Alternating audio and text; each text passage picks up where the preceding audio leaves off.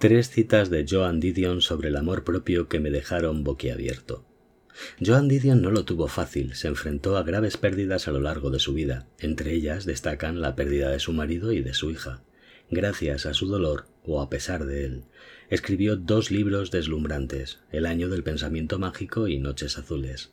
De Didion aprendí a domar el dolor a través de la escritura, pero sobre todo le debo a Joan cambiar mi enfoque sobre el amor propio, gracias a un ensayo que publicó en una revista, Vogue, en 1961. En particular, estas tres frases se han quedado grabadas en mi mente como tatuajes. 1. Perdí la convicción de que todos los semáforos iban a ponerse en verde para mí. Joan Didion. Didion relata en su ensayo la decepción que sintió cuando no la admitieron en Pi Beta Kappa, porque sus calificaciones no estaban a la altura. Ese día descubrió que la vida era diferente de lo que le habían enseñado en el entorno seguro en el que había crecido.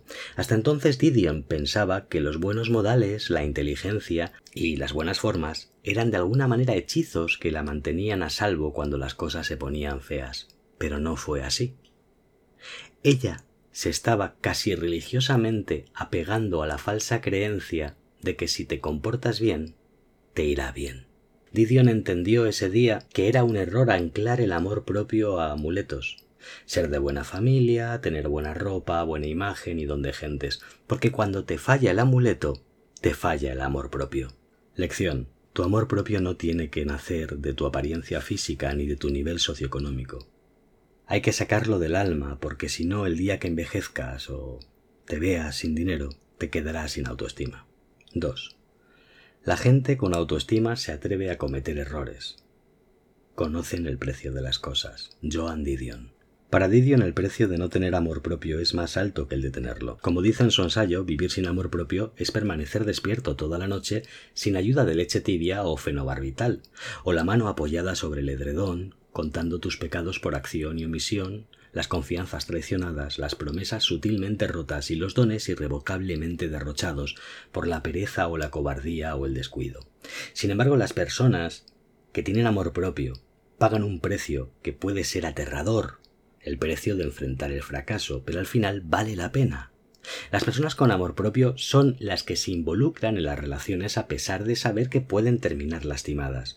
Las personas con amor propio son aquellas que se involucran en proyectos laborales ambiciosos. Las personas con amor propio están dispuestas a invertir su tiempo con un amigo que lo necesita, porque tienen las prioridades claras en sus vidas. El amor propio les da carácter, o en palabras de Didion, agallas morales. Lección.